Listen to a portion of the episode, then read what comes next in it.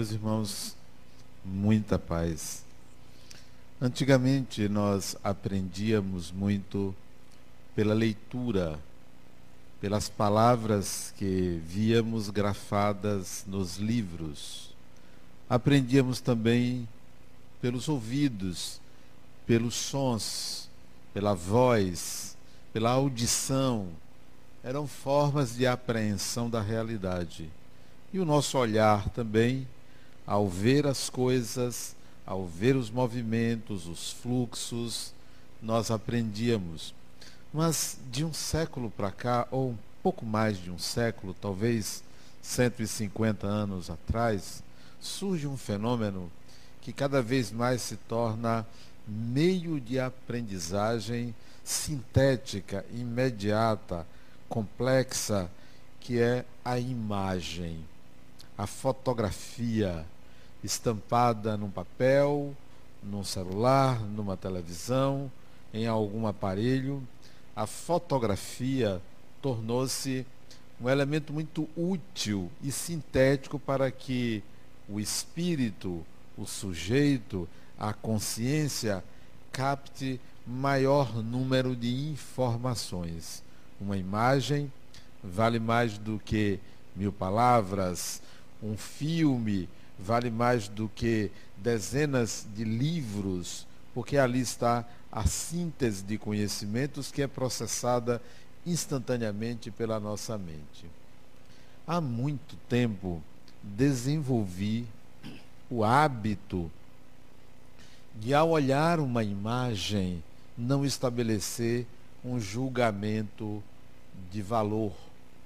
Qualquer julgamento seja a imagem esteticamente bonita, esteticamente feia, seja borrada, seja não borrada, seja nítida ou não, simplesmente deixar que a imagem fale. O que é que eu estou vendo? Isto é, o que é que ela está falando para mim? O que, que a imagem está falando para mim? Antes de estabelecer um julgamento sobre o que eu acho que eu estou vendo o que é que essa imagem quer me dizer. Para isto, é importante que eu dê um tempo, que aconteça um lapso entre o que vejo e o que a imagem me fala. Para isso, eu preciso de algo chamado silêncio da mente. O silêncio da mente. Nós gritamos muito não com a boca, não emitindo som. A nossa mente grita porque forma juízo de valores sobre o que vê, principalmente sobre a imagem instantânea. E é preciso fazer um silêncio da mente. Não é simples, porque fomos habituados a estabelecer uma comparação entre o que vejo, o que percebo, o que ouço e o meu julgamento interior de valor. É um hábito, é quase um automatismo. Difícil a pessoa fazer silêncio ante uma imagem, ante outra pessoa, ante uma situação. Dá um tempo para a mente. O que de fato estou vendo? o que de fato está acontecendo antes de eu estabelecer um julgamento. Isso se chama silêncio da mente, silêncio mental. Convido vocês a fazer isso. Qual é o valor disso também? Eu conheço muitos países no mundo. Já vi paisagens belíssimas, montanhas, mares, cidades, galerias, museus, vales, rios, florestas, pessoas, espetáculos, muita coisa. Mas por causa, por conta do silêncio da mente, descobri que há uma diversidade enorme na natureza a ser admirada. E isso se chama, essa diversidade se chama o ser humano. Não tem nada mais interessante, admirável, emblemático fantástico do que o ser humano. Qualquer que seja. Adoro viajar de trem. Sabe por quê? Porque ali dentro eu estou observando pessoas. Adoro viajar de ônibus, porque eu estou vendo pessoas. Adoro andar na rua, porque eu vejo pessoas que eu quero admirar as pessoas, a mente em silêncio. A pessoa mais esteticamente mais bonita, a pessoa esteticamente mais feia, a pessoa que não se estabelece qualquer julgamento estético. Eu quero admirar, eu quero observar, eu quero contemplar. A contemplação é o silêncio da mente. A gente contempla para ver o que é que o outro quer dizer com a sua simples presença, sem nada fazer, com o seu andar, com a sua fala, com o seu comportamento. Olhar, admirar, tentar entender o comportamento humano é uma arte admirável que eu gosto de cultivar. Por essa razão, eu me dediquei à psicologia, que é a ciência do comportamento humano e dos processos psíquicos inerentes a estes comportamentos. Interessantíssimo o comportamento humano, seja ele automático, seja ele voluntário, consciente, mas o comportamento humano é fantasticamente admirável. O simples ato de escovar os dentes, o simples ato de caminhar, tudo isso fala mais do que o ato em si e a contemplação, a mente em silêncio para observar, é um achado muito grande. Estava conversando com uma pessoa que me fez uma pergunta sobre a reencarnação.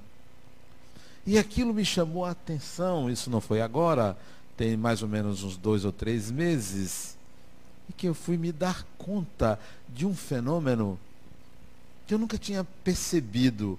Sabe quando o silêncio precisaria ir mais a fundo?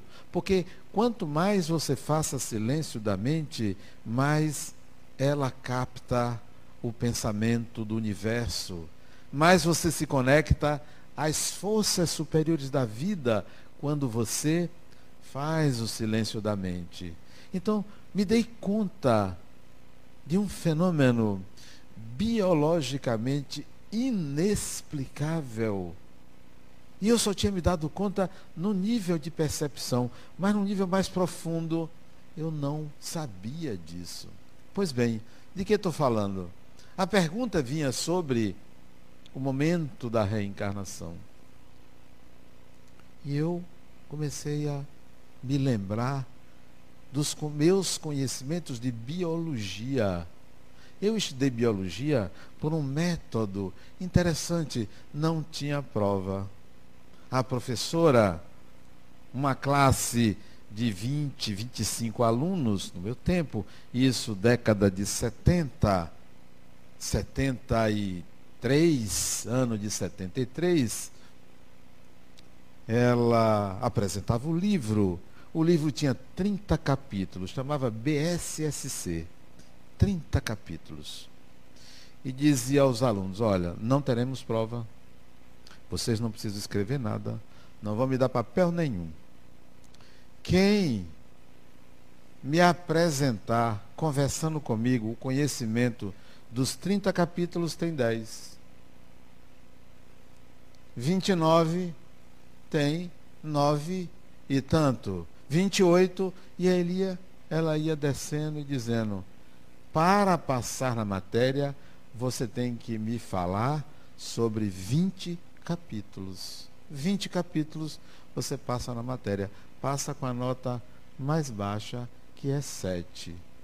Se você quiser tirar 10, você tem que dar os 30 capítulos. E nós marcávamos com ela. Ela aqui, ela chamava dois alunos. Um, sim, o que, que você entendeu do capítulo 7? E eu ia explicar. Para isso eu teria que ter estudado. Ela não dava uma aula, década de 70, aqui em Salvador, colégio de aplicação, onde eu estudei meu terceiro ano. E ali eu me lembro que no capítulo relativo à divisão celular tinha a mitose. Quem estudou biologia, eu só vou ensinar missa vigária, vocês sabem de tudo isso. E tinha meiose, e tinha lá uma fase interessante da mitose. Eu me dei conta que me lembrei, quando essa pessoa me fez a pergunta sobre reencarnação, eu me lembrei da mitose da meiose, principalmente da meiose, que é uma fase da mitose. Deixa eu ver se eu me lembro. Reprodução sexuada, gametas masculinos, femininos, fecundação, Primeira divisão mitótica. A célula duplica. Duas células exatamente iguais. Minutos depois, quatro células exatamente iguais. Minutos depois, oito células exatamente iguais. Que coisa fantástica.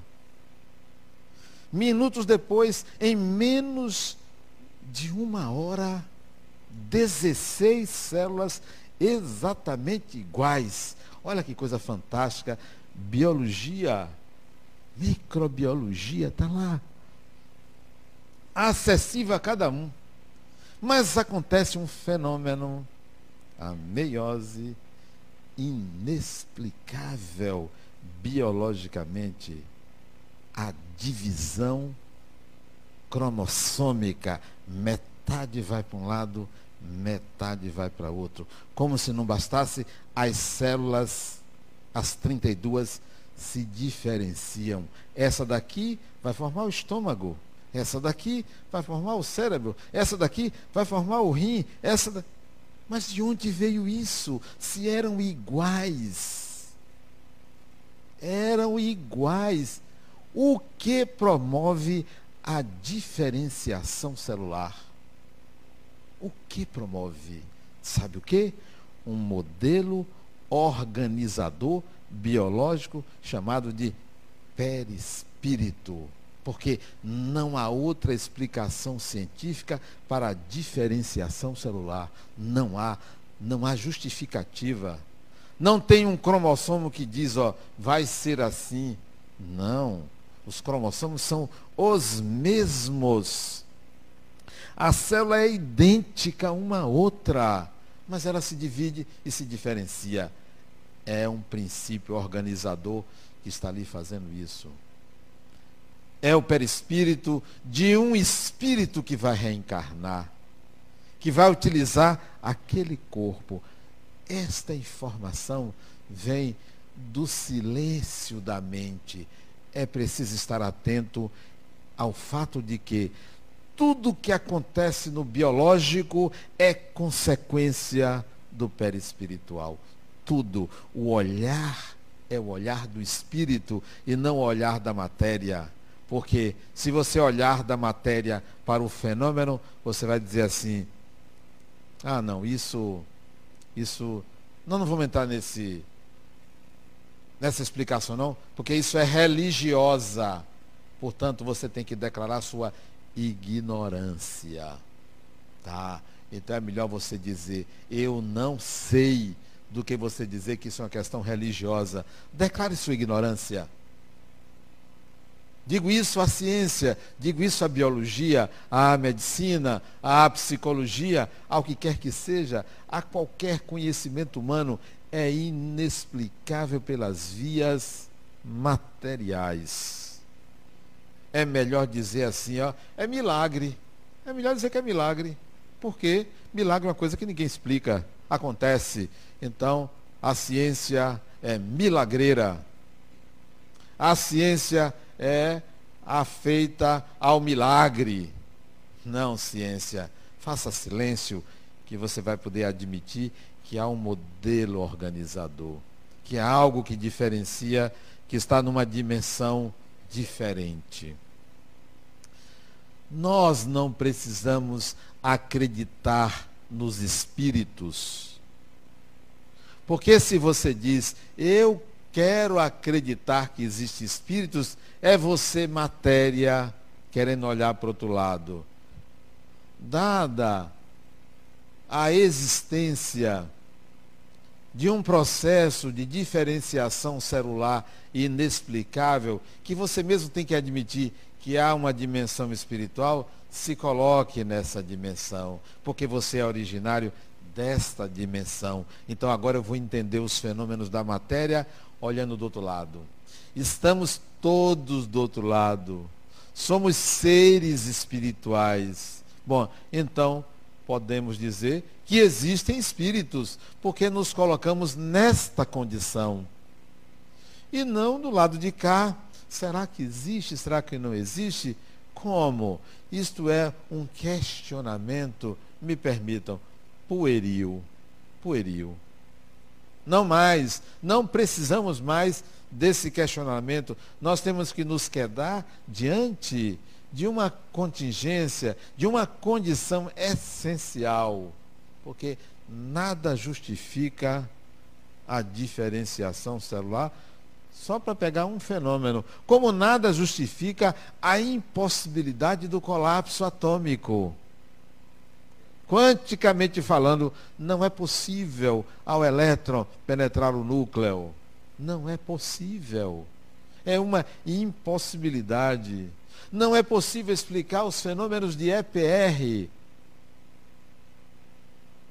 Que quando você gira o spin de um elétron, o outro a quilômetros de distância, instantaneamente também se altera. Há que se, há que se entender que há uma supraordem, além da ordem biológica, além da ordem material. Somos seres espirituais. E se você não se colocar nessa condição, você vai estar sempre na dúvida. Vai morrer na dúvida. Vai morrer à espera de um céu ou de um inferno. Vai morrer à espera de um Deus que diga: Vem cá, meu filhinho, meu filho amado. Vai continuar interpretando a realidade como se estivesse lendo um livro sagrado.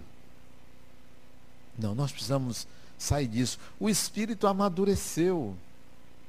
Nós amadurecemos. Nós não somos mais seres das cavernas. Nós não estamos mais no século XIX, nem no século XX. Nós merecemos muito mais. A mente humana, a sua mente, evoluiu e você não se deu conta, porque você ainda tem raciocínios, isto é, modo de conceber uma realidade arcaicos, modos antiquados. Inadmissível uma pessoa chegar e me dizer, Adenauer, eu não levanto do meu quarto para ir na cozinha de noite de jeito nenhum. Brincadeiras à parte, isto é um modo antiquado de raciocinar, de entender a vida.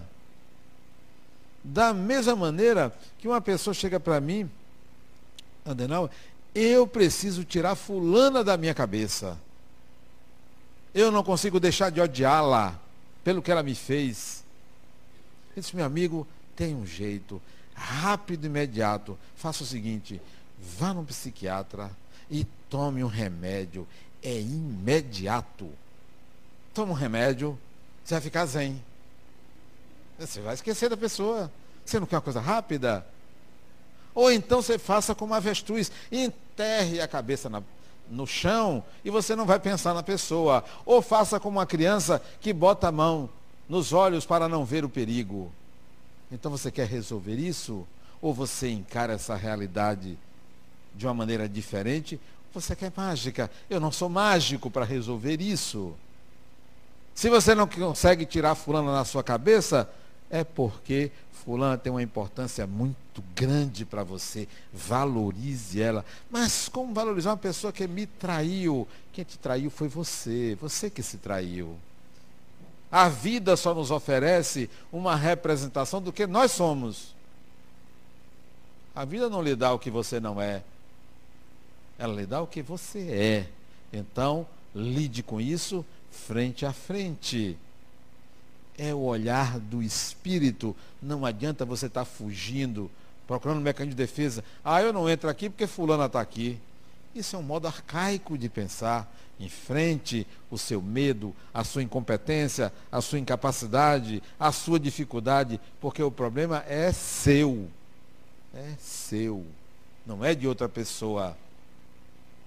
Esse é o olhar do espírito. Se não pensarmos assim, estaremos sempre pensando que somos seres materiais. Num organismo que mal temos capacidade de explicar a sua formação. Você não explica. Você não é capaz de explicar por que pensa. Não é capaz. Pelo organismo? Não é capaz.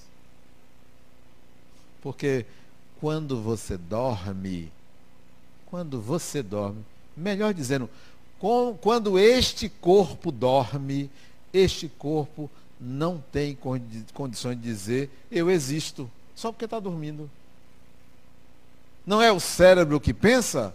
Não não é o cérebro que. Porque se fosse o cérebro que pensasse, mesmo dormindo, está funcionando ali, está sendo irrigado com oxigênio, iria dizer, o corpo está dormindo, mas eu existo. Eu, corpo, não. O corpo não explica absolutamente nada. Ele só explica que se trata de um organismo adaptado à vivência nas condições de temperatura e pressão que ele suporta só.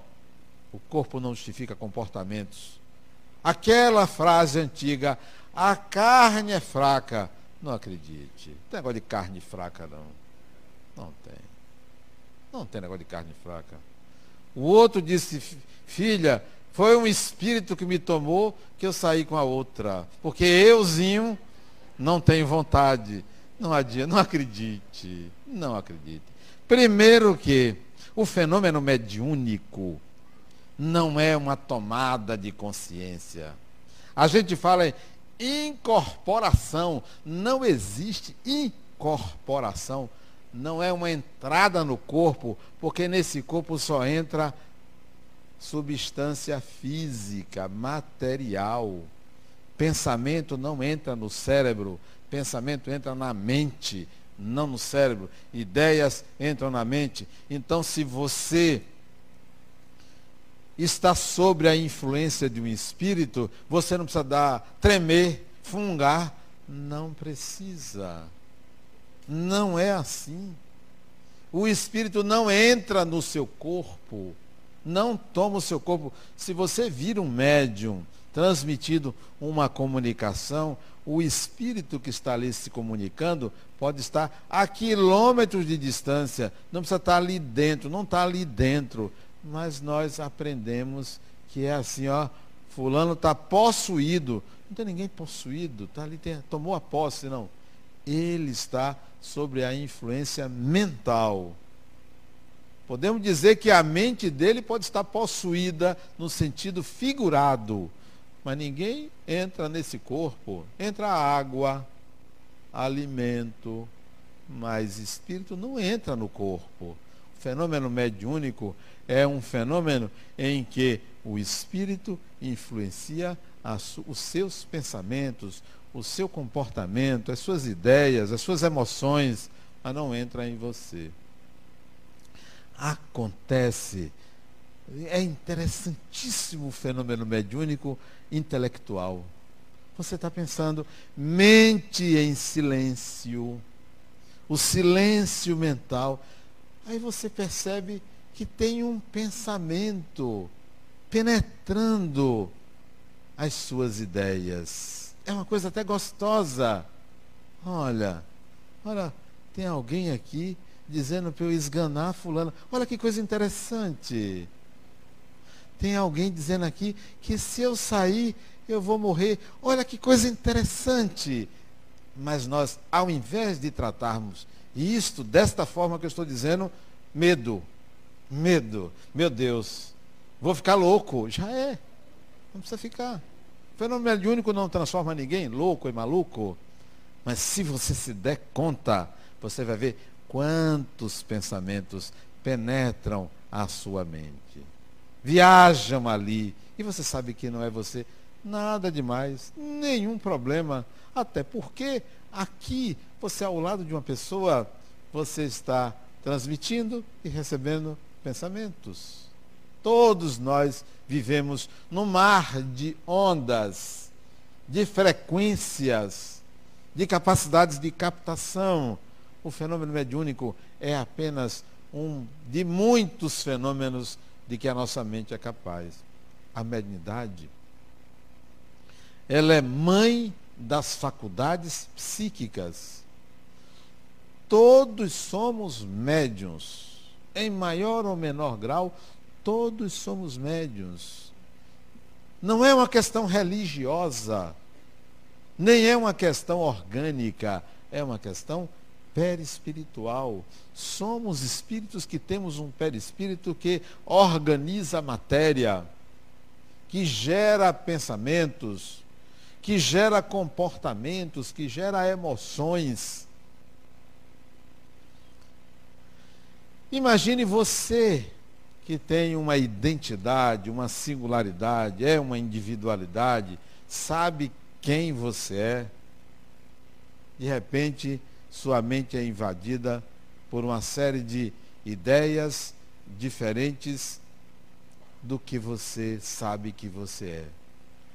Ocorre uma cisão na mente.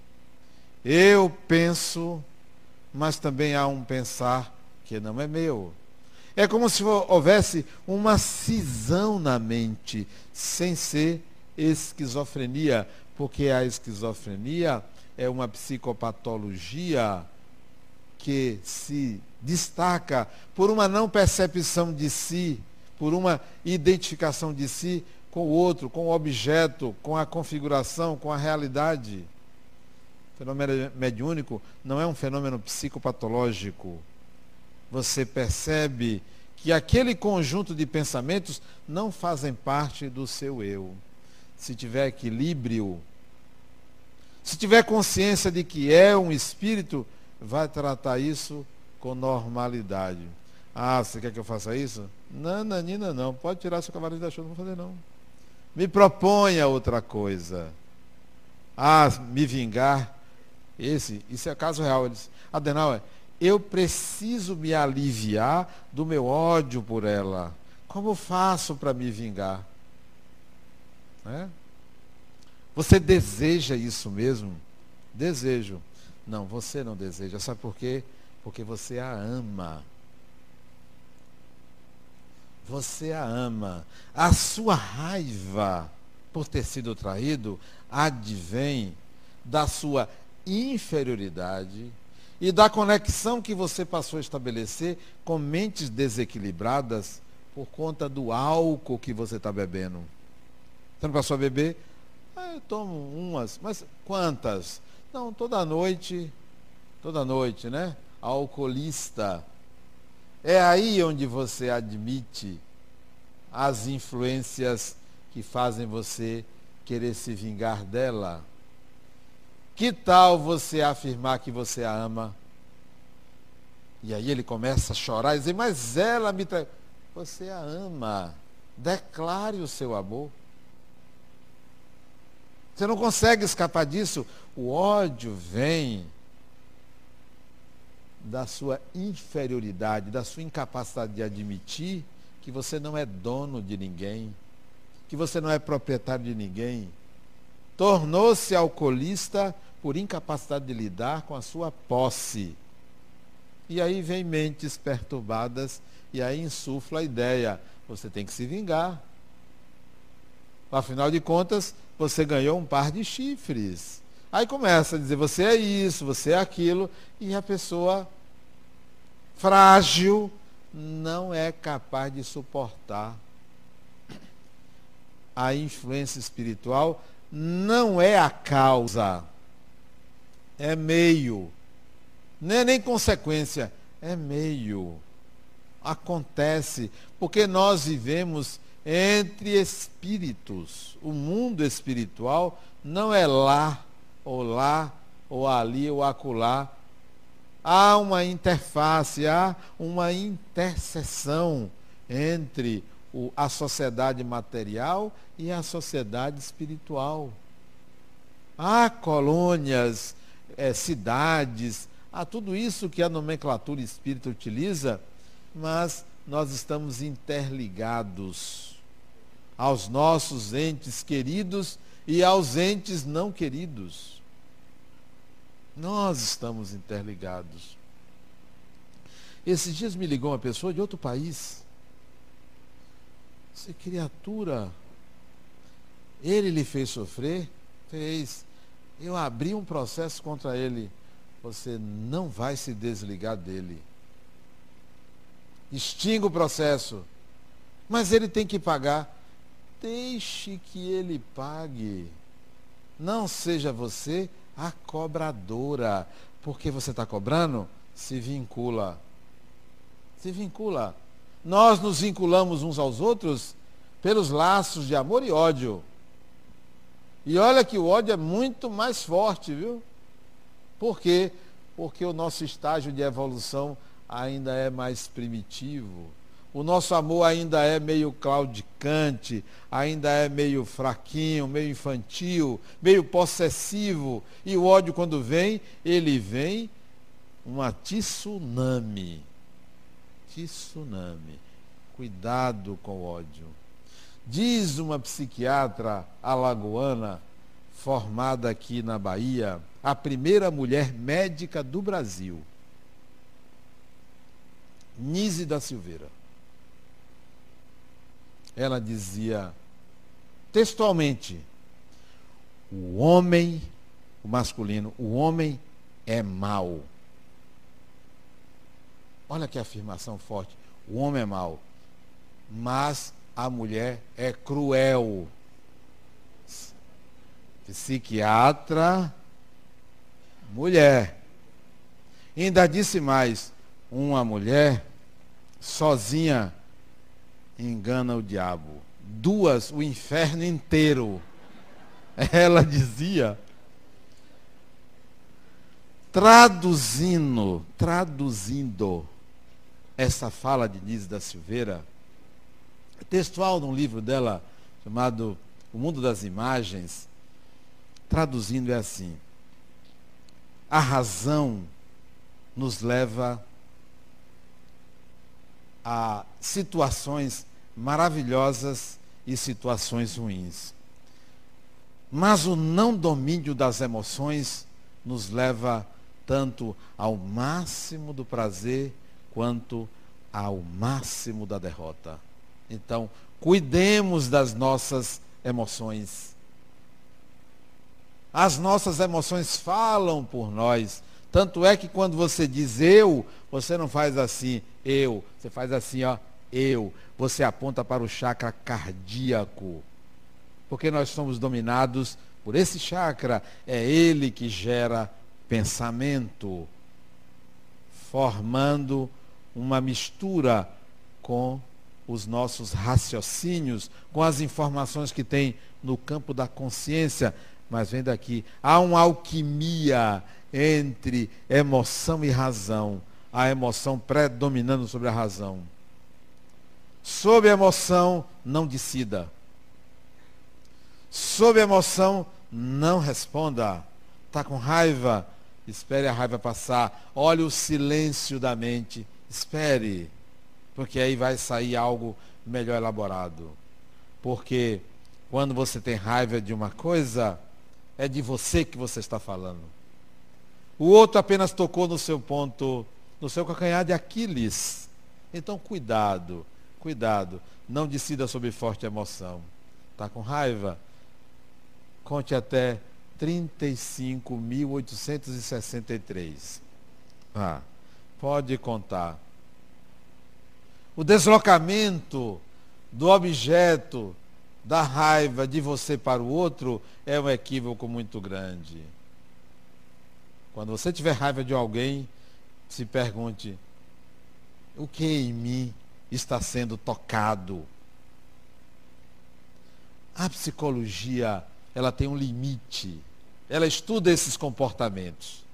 Procura razões na consciência, razões no inconsciente para justificar o comportamento humano. O Espiritismo vai um pouco mais longe encontra razões no espírito. No espírito. Está em você, espírito. Adenal, é por que, que eu continuo fazendo uma coisa que eu não quero fazer? Criatura, você tem razões que você precisa descobrir. Essas razões não estão na consciência, não estão no inconsciente da vida atual. Essas razões estão no inconsciente pretérito, no espírito. Tem razões. Procure para trabalhar essas razões. Não é à toa que você age em desacordo com sua ética, em desacordo com seu desejo consciente, é porque há um espírito soberano, há um eu soberano, que não é o eu desse personagem, que não é o eu desse corpo, que não é um eu da consciência, há um eu soberano. E eu tenho que ver esse espírito que eu sou, porque enquanto você não sair dessa condição de personagem para a percepção de ser espírito, você vai penar. Você vai sofrer sem necessidade. Pense como espírito. Pense acima das contingências materiais, sem perder a consciência da importância da matéria, a consciência da importância do personagem mas tem que se ver espírito. Enquanto você não se perceber espírito, você vai ficar procurando um espírito para lhe ajudar. Ou vai achar que é um espírito que está lhe perturbando. Ou vai querer acreditar que existem espíritos. É preciso que você saia desse lugar. A mediunidade é uma faculdade que não foi o Espiritismo que criou, como também não foi o Espiritismo que criou a reencarnação. Esses dias uma pessoa me disse, eu, eu não consigo acreditar em reencarnação. Você não sabe o que é? Não sabe. Ah, o que é reencarnação? É eu voltar. Você não volta, criatura. Não é você que volta. Você pensa que reencarnação é você voltar. Não é você que volta. Você morre. Mas no Espiritismo diz que a vida continua. Epa! Quem continua é o Espírito. Você morre. Ah, mas eu. Mas o meu espírito. Já começou a falar errado. Não tem meu espírito. Você, ou você é um espírito, ou você é esse personagem. Esse personagem morre. Esse personagem não volta. Não volta. O espírito volta. A reencarnação é um processo de retorno do espírito. Só que você não se vê espírito. Então, como é que você pode dizer que você não acredita? Eu também não acredito que você volte, não. Não existe reencarnação do personagem. Ah, mas isso é muito complexo. Vai estudar. Isso é só ignorância. Ah, você também é muito rude. A minha rudeza é do tamanho da sua ignorância. Do mesmo tamanho. Se você não fosse tão ignorante, a primeira fala minha, você diz, ah, eu compreendi. Aí você diria, poxa, mas você é fantástico. É porque você não é ignorante. Nós precisamos nos colocar no lugar de espíritos. Ah, mas eu não acredito. O que, que eu digo? Morra. Vá, pode ir. Vá. Vá para outro mundo, vá para o céu, vá para o inferno, vá para onde você quiser. Não tem outra. Século 21 a pessoa ainda está acreditando em anjo com asa? Pelo amor de Deus. Me desculpem, isso é de uma ignorância sem tamanho. É enfiar a cabeça como avestruz na terra para não ver o perigo. O espírito não tem que temer a realidade. Que venha a vida. Que venha a vida. Não tema o viver porque o resultado disso é fantástico. O resultado disto está disponível para todo mundo. Sabe o que é o resultado da sua vida? É o que você é hoje, que é a maravilha de ser espírito. Só isso aí é o maior presente de Deus. É você saber que você é espírito. Oh, coisa boa. É melhor do que pudim. Que adoro um pudim. É uma deles. Hoje eu almocei com os amigos, aí um deles disse, Adenal, você vai desprezar esse pudim? Eu disse, hoje vou. Sabe por quê? Porque estar com vocês é muito mais saboroso do que esse pudim que eu tenho que diminuir meu açúcar. Então, eu me considero aqui já experimentando a sobremesa com vocês, porque não existe coisa mais maravilhosa do que você estar com pessoas. E num outro momento você está com você no silêncio da mente. Ou oh, coisa gostosa também, você está no silêncio se percebendo espírito. Cantarolando uma música em meio a um problema. O mundo está pegando fogo. Tem um tsunami ali. Você está dizendo, poxa, que coisa gostosa. Que coisa maravilhosa. Hoje uma paciente me disse, Adenauer,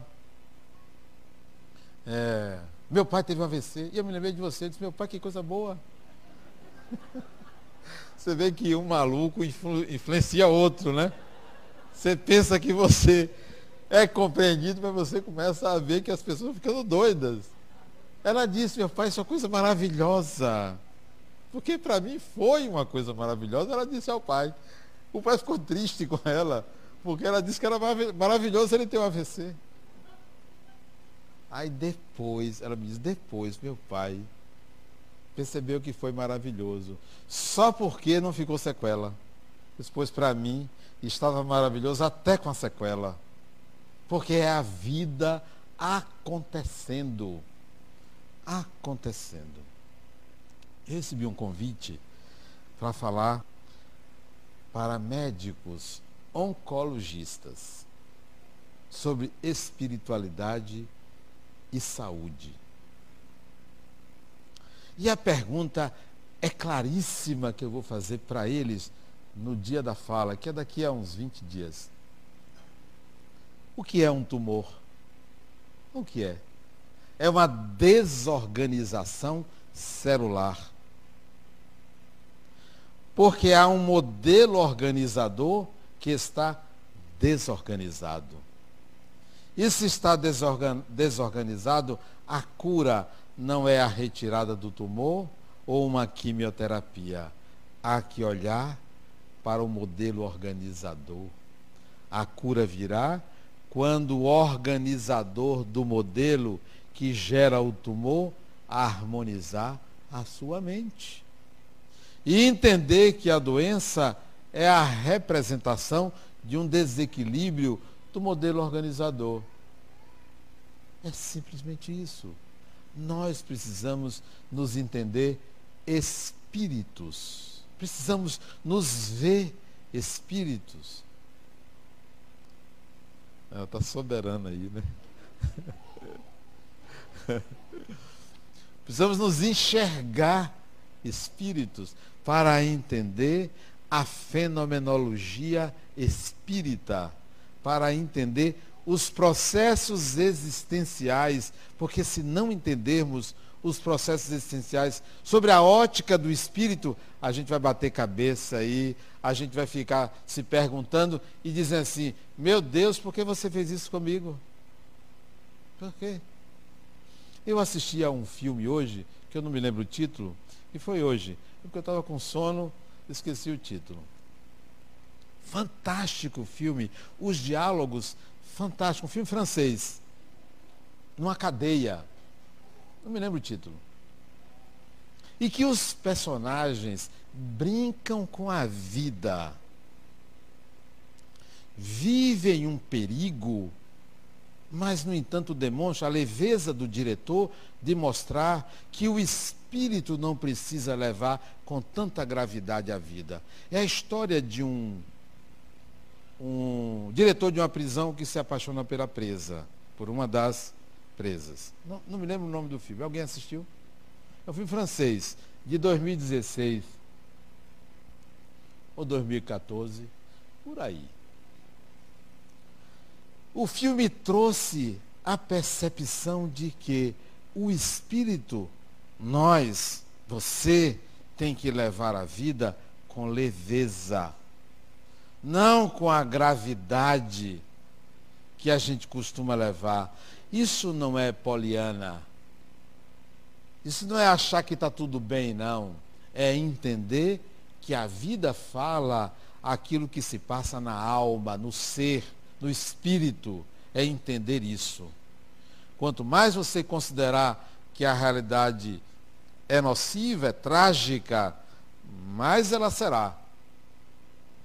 Quanto mais você entender que Deus pune, mais você vai sofrer. Quanto mais você entender que você tem que ter medo de ir para um umbral e chantagear com o Deus que você acredita, mais você vai viver no umbral. E por aí afora. Tudo se passa na mente do espírito. Tudo se passa dentro de você. Não é algo externo. Isso é que o Espiritismo vem trazer para nós. Uma explicação cada vez mais detalhada da vida, dos processos existenciais, dos acontecimentos. A mediunidade não pode ser considerada um fenômeno religioso A outra me disse, Andenal, eu estava assistindo um filme junto com o padre. E era sobre a vida de Chico Xavier. Eu queria assistir, mas eu não vou assistir não, que o padre vai me condenar. Não, ela estava num grupo, acho que foi isso. Eu nem me lembro quem foi, mas ela estava num grupo que tinha o padre. E a amiga disse, vamos assistir o filme de Chico Xavier? Ela disse, não, isso é contra a igreja. O padre vai achar o quê? Aí ela contou ao padre, padre, olha, eu, eu tive um pensamento ruim de ir assistir um filme de um espírita, Chico Xavier. Aí o padre disse, é mesmo, você ia assistir, porque você não me chamou para a gente ir. Ela disse, mas padre, filho, ele é um bom homem. Produz coisas bonitas. Tem compaixão, tem amor. Eu iria se você me chamasse. Então, o pensamento dela é um pensamento arcaico, de quem está há anos luz de uma emancipação, de um amadurecimento do espírito. Olha se eu vou entregar a minha consciência a um líder e pensar assim: tudo que você disser, eu faço. Não faça isso. Não faça isso. Ah, mas tudo que Jesus disser eu vou fazer. Não faça isso. Você não sabe nem quem é Jesus. Você ainda vê ele pregado numa cruz. Será que você aceitaria pregado numa cruz? Ah, mas se ele mandasse, ainda bem que não tem cruz hoje em dia. Porque você ia ficar lá mofando. Ia morrer sangrando. Porque não tem isso. Nós não somos mais os cristãos de dois mil anos atrás. Nós somos seres espirituais que já despertamos para essa busca.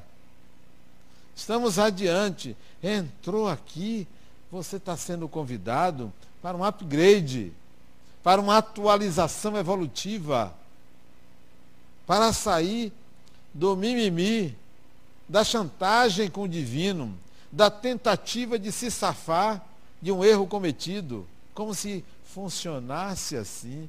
Não funciona assim nós temos que amadurecer a nossa, a nossa disposição para viver. Atendi também um jovem desinteressado pela vida. Jovem, 15 anos, desinteressado. Ah, não tem interesse, quero ir para a escola não. Quero ficar lá no, no videogame, jogando. Muito mais interessante que ir para a escola. Aqueles assuntos chatos. Tá? Isso é mesmo, rapaz. É interessante também. É tudo, tudo chato. Né? Não quer ir para a escola? Tá bom. Eu também acho desinteressante. Você já pensou o que é você aprender raiz quadrada, raiz cúbica? Poxa, pegue uma máquina de calcular e faça isso. Eu me solidarizei com ele. Sabe o que é você estudar? Revolução Francesa. Eu não moro na França. Não, é tudo chato mesmo. Vegetação do polo Norte. Por que quer saber a vegetação do Polo Norte? Não tem nada a ver. Napoleão Bonaparte, deixa o cara ser Bonaparte bom no todo. Eu não quero saber da vida dele. Então me solidarizei com ele disse, rapaz, é mesmo, você também acha? Acho isso, sim. Acho isso. Se você quer que alguém ande com você, ande o primeiro quilômetro com ele. Entenda o outro. Para que o outro depois ande com você. Aí foi. Dando gás ao rapaz, né? Olha, é, é. E tem cada jogo, eu disse, tem cada jogo. Você já viu Minecraft? Que eu aprendi com meu neto, né? Cada jogo. Ele disse, eu também gosto. E disse outros nomes lá de jogo. E disse, rapaz, é cada jogo fantástico. A gente fica ali horas. E ele se encantou comigo. Se encantou. A certa altura disse, rapaz, pois eu era assim como você. Até eu descobri que eu tinha um problema. Eu tinha um problema. Que não era o jogo. Na minha época não tinha o jogo. Tinha a rua. A gente ia para a rua. Não estudava, não queria ir para a escola. Até eu descobri que eu tinha um problema. Sabe qual era o meu problema? Eu tinha raiva de uma determinada pessoa. Aí fui construindo até perguntar: qual é o seu problema? Porque não ir à escola não é o problema. É a fuga. Qual é o seu problema? Até nós chegarmos ao problema real que não interessa a vocês, deixem de curiosidade. Não interessa a ninguém aqui. O problema do ser humano não é o comportamento vicioso, não é o mal que ele faz, porque isso é uma tentativa de resolver um conflito, uma fuga. Você tem que ir mais a fundo, você tem que fazer silêncio na mente para descobrir as últimas razões do ser humano. E você vai encontrar que, por último, por último, por último, é a saudade de Deus é o ser humano não ter encontrado Deus. Ele ainda acha que Deus é aquele que ele aprendeu e que está lá em cima e ele aqui embaixo. Ele precisa mudar isso aí. Nós precisamos mudar. Deus se realiza no humano. Sem o humano não há concepção de Deus. Então, Deus, vamos fazer uma parceria? Porque na mesma medida que eu preciso de você, você precisa de mim porque você me concebeu com um propósito. Vamos pensar assim. Muita paz.